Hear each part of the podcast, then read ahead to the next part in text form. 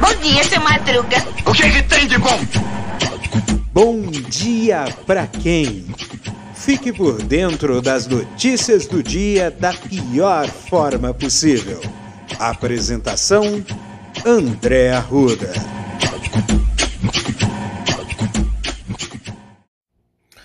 E aí, meu povo, e aí, minha pólvora. Sou eu, André Arruda, e esse é mais um Bom Dia! Bom dia! Bom dia, né? Bom dia para quem? Bom dia para você, bom dia para alguém, bom dia, sei lá.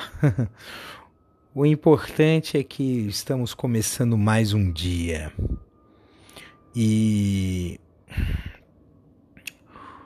Uh, bem, não poderia deixar aqui de falar do carnaval. É claro que o resultado de São Paulo não foi como eu gostaria, mas não em relação à a, a Mancha Verde, que foi campeã do carnaval. Apesar de que, sinceramente, é, não me desse esse resultado, mas tudo bem. É, ainda mais por ter desfilado em uma escola em que critica a forma como o Carnaval de São Paulo está sendo feito, que é eu até passou pela minha cabeça porque tem algumas coisas que alguns quesitos que que são que mesmo que tenha uma tradição, mas eu acredito que elas têm um impacto menor no conjunto da escola do que outros. Eu sou defensor de médias ponderadas para alguns quesitos, né? Alguns quesitos terem mais importância que outros. Mas o que eu digo para vocês é que Laroyeixo, isso mesmo. Laro e Exu. Exu foi campeão do carnaval de, do Rio de Janeiro. A primeira, o primeiro título foi o primeiro título de carnaval da acadêmicos do, da Escola Grande Rio. E a gente fica muito feliz de ver que a escola revelou o bem e o mal, né? Só um ponto não muito legal é que a escola São Clemente foi rebaixada, apesar de homenagear o Paulo Gustavo, mas o. É, diferentemente de São Paulo, o Rio de Janeiro tem critérios muito mais claros de avaliação e e aquilo que os especialistas estavam dizendo é, acabou sendo confirmado pelas notas dos jurados no Rio de Janeiro. E São Paulo não. São Paulo teve elogios a algumas escolas que não se traduziram em notas, é, escolas que sinceramente não deveriam ter tido um, um, um resultado tão melhor e tiveram né, em São Paulo. Então, é, por mais que a gente ame o carnaval, isso desanima. Então, então acho que está na hora de algumas coisas serem revistas no carnaval paulistano, na minha modesta opinião, né? Seguimos com a canção, com a vida. Uh, adiante, que agora nós vamos uh, ver aqui qual é as tretas da situação aqui que nós temos, né? Na Ucrânia, mães e filhas fazem aulas de tiro. Precisam estar prontas porque realmente é uma situação de guerra já chegou a cogitar, né? Eu cheguei a comentar num episódio anterior, né, de que a, a Rússia está considerando uma ameaça real de uma terceira guerra mundial. Acho que tudo vai depender do, de como, qual vai ser o desenrolar de Mariupol, né? Uh, vai ser complicado mesmo. Pastores lobistas foram 127 vezes ao MEC e ao FNDE no governo Bolsonaro. Para educar? Não. Acho que eu comentei sobre a questão da doutrinação em nome da fé, mas é para manter pessoas sobre o seu controle e poder, né?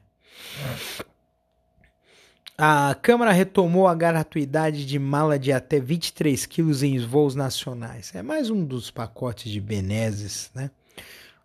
Desse governo, sobretudo a classe média, né? Uh, que mais? Que mais? O Brasil registrou média móvel de 96 mortes por Covid. Tá? A questão da Covid ela está cada vez tendo menos espaço no noticiário. A vacinação está chegando bem. Né? A quantidade de casos ainda está sob controle. Ainda eu vi aqui um tweet do Atila Yamarino é, a África do Sul começa a ver outra onda de Omicron.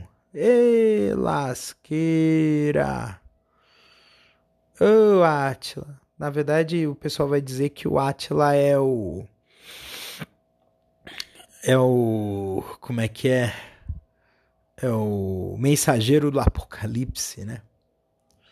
Mas é um, um especialista, né? Em. em é, é um é um divulgador científico, né? E e fala sobre a questão da Covid, né? Um grande especialista de Covid, é, não sei se ele é o IP, IP, vamos ver aqui, epidemiologista, né? Mas ele faz boas análises né, da situação da Covid e assim, a África do Sul começa a ver outra onda de Omicron, linhagens BA4, BA5, parece que uma mistura de mudanças que o vírus acumulou, que é o escape imune e queda de imunidade desde a última onda. Então, é... então ainda, ainda é preocupante né, essa, essa questão aqui do da Covid fora do Brasil, né? Mas é muito, mas o dois fatores, né, que estão colocando aqui em relação à Covid, né, no Brasil. Primeiro, uma parte da imunidade de rebanho e alta taxa de vacinação e dizem que as pessoas que pegaram Covid e que se vacinaram têm uma resposta imune maior. E se tomou dose de reforço, mais ainda. Então, não é uma blindagem, né? Porque ainda estão sendo produzidas novas cepas, né? A gente e que estão escapando, escapando, né, da, das vacinas, da, imunidade, né? O, e essa questão ela é importante de ser absorvida, né? Porque existem casos parecidos com esse, né? Existe, por exemplo, um problema que está havendo entre pessoas com vida sexual ativa, né? Que é o que a gente chama, eles chamam de supergonorreia, né? Que é uma, que é uma uma, é, é, uma linhagem né, do, da bactéria da gonorreia que é resistente a antibióticos. Né? Em que a pessoa leva muito tempo para poder se curar, entendeu? Então, então é, é um problema muito sério que está acontecendo hoje, né? A questão da, do, do, das moléstias, né? Tem muitas razões para isso, né?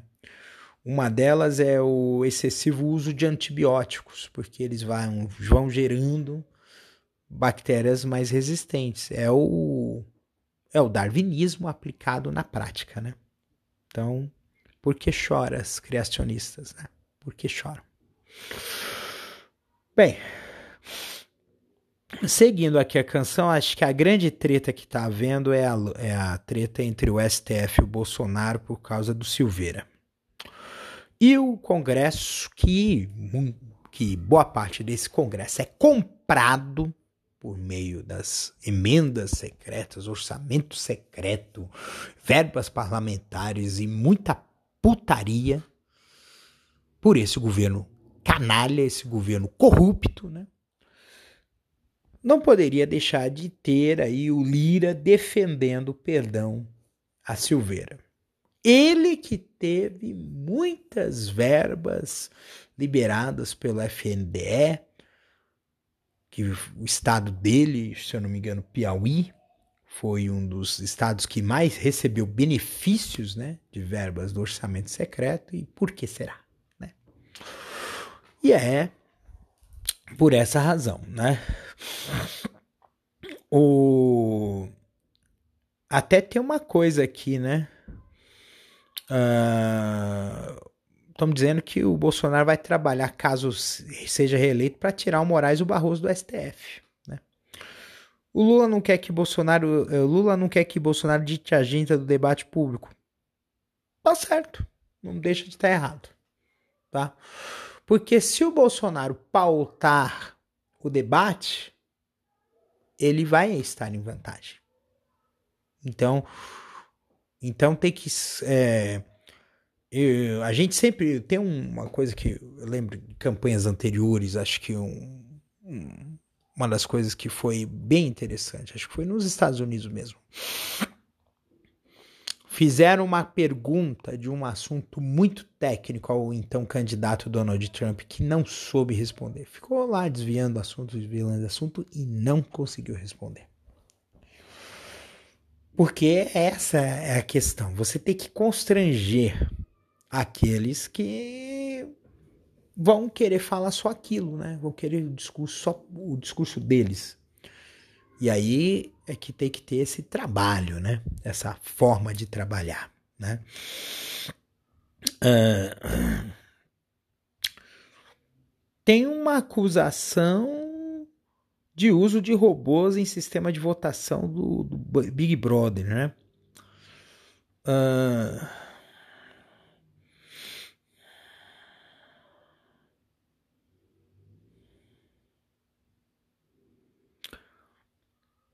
Montou uma fábrica de computador para mandar mensagem para votar nele. Enquanto o cara que não tem precisa pegar o telefone e votar, o cara tem uma fábrica. Que estupidez é essa? Que brincadeira é essa?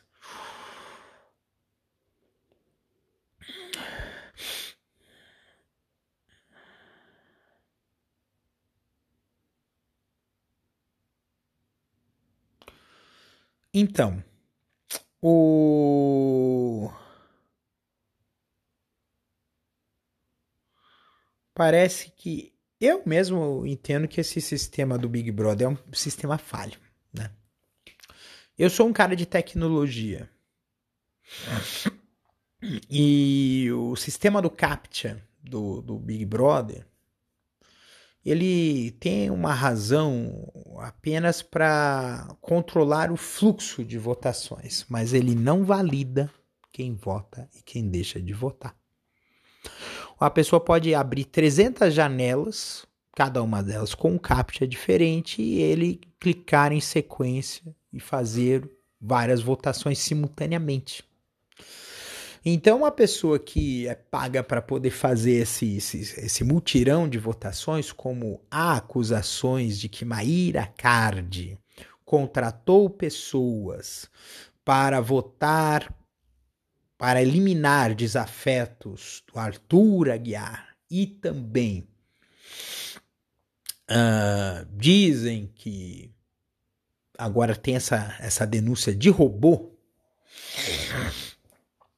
Parece que a gente vai ter aí uma um questionamento sobre a veracidade do e a legitimidade do resultado desse reality show. E se essa, esse questionamento manchar a imagem do reality show, o BBB 23 vai estar tá ameaçado. Então, então eu, eu, eu acredito que o Boninho não pode ser arrogante e usar de soberba para achar que está tudo bem, pois não está. E outra, é uma coisa que me preocupa muito. Os reality shows estão sendo usados como um ensaio de como atuar sobre a audiência digital, sobretudo nas mídias sociais, sobretudo em relação aos jovens. E isso preocupa. Eu Uh, teve uma história aí que me contaram de que o povo do, do bolsonarismo está contratando jovens para poder fazer memes, fazer piadas usando o Bolsonaro para passar uma impressão uh, de um cara legal, de um cara engraçado. Mas a gente sabe que o Bolsonaro é um filho de uma puta desgraçado. É um cara que pode ter aquele sorriso sem graça dele, mas ele é contra homossexual, é contra, é contra nordestino, é contra indígena, é contra preto, é contra tudo. Inclusive contra a mulher também. Porque todos esses personagens que, que tentam desmentir a, essa, essa mensagem protofascista do Bolsonaro são meros instrumentos de adorno. A gente vê, por exemplo, esse Camargo aí do, do que é da Fundação Palmares o, esse, esse, esse Sérgio Camargo ele tem uma postura racista contra a própria raça negra, contra os próprios pretos, falando que é vitimismo, que a luta contra o racismo é vitimismo. Vitimismo caralho. A impressão que se tem é que esse cara viveu numa redoma de vidro ou que tem ou que vive numa eterna síndrome de Estocolmo.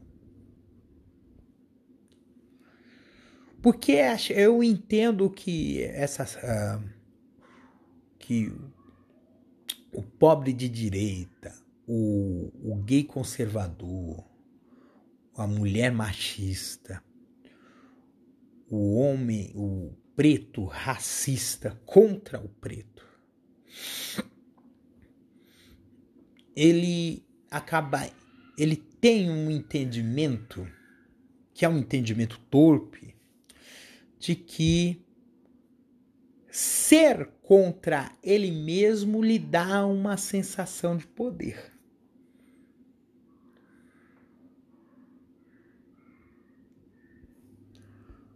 E que, pelo fato de se render ao opressor, ele acredita que ele será salvo que ele será,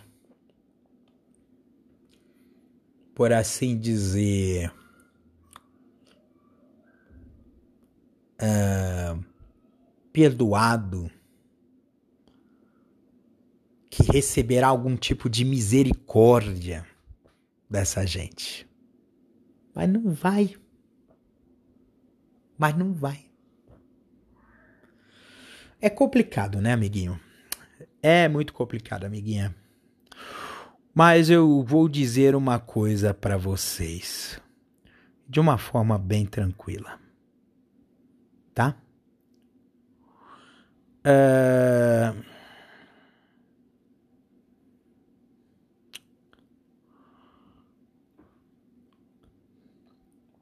Que a sua quarta-feira seja uma quarta-feira que tenha a devida bênção, tá? A devida bênção uh, daqueles que que você tiver a fé. Desde que você entenda que a fé ela não é para si. A fé é para o mundo. É para que você tenha uma leitura melhor do mundo, uma leitura positivista, uma leitura que faça com que você tenha e nutre a esperança de dias melhores, porque é assim que a gente vai vencer as coisas da vida. Se a gente tiver medo insegurança e, e não perseverar, a gente vai continuar rodando em círculos acuados e não iremos avançar. Avançar na sabedoria, avançar nos nossos propósitos, avançar em coisas que nos engrandecem como seres humanos. Eu digo nos engrandece. Porque o homem não é uma ilha, né? O homem, o ser humano, ele precisa dos outros, das outras pessoas, da ajuda das outras pessoas para ser visto como tal, para engrandecer para adquirir sabedoria, para fazer grandes feitos. Um beijo no coração de vocês, cuidem-se, tá? E até amanhã, quinta-feira, dia 20. E... Não lembro.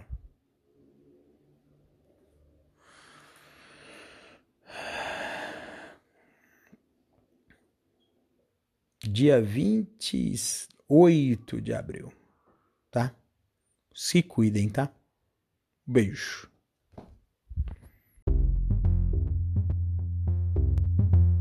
Este episódio é uma produção da Castor AMT, www.castor.com.br. Você pode encontrar este episódio e muitos outros do podcast Castor e seus escapes no endereço anchor.fm barra castor ou nas principais plataformas de podcasting, Spotify, Apple Podcasts, Google Podcasts, Overcast, Castbox, Pocket Casts, Radio Public, Stitcher, Deezer, Tuning, Resso, Amazon Music e Audible. Siga o podcast nas mídias sociais. Os endereços estão na descrição deste episódio.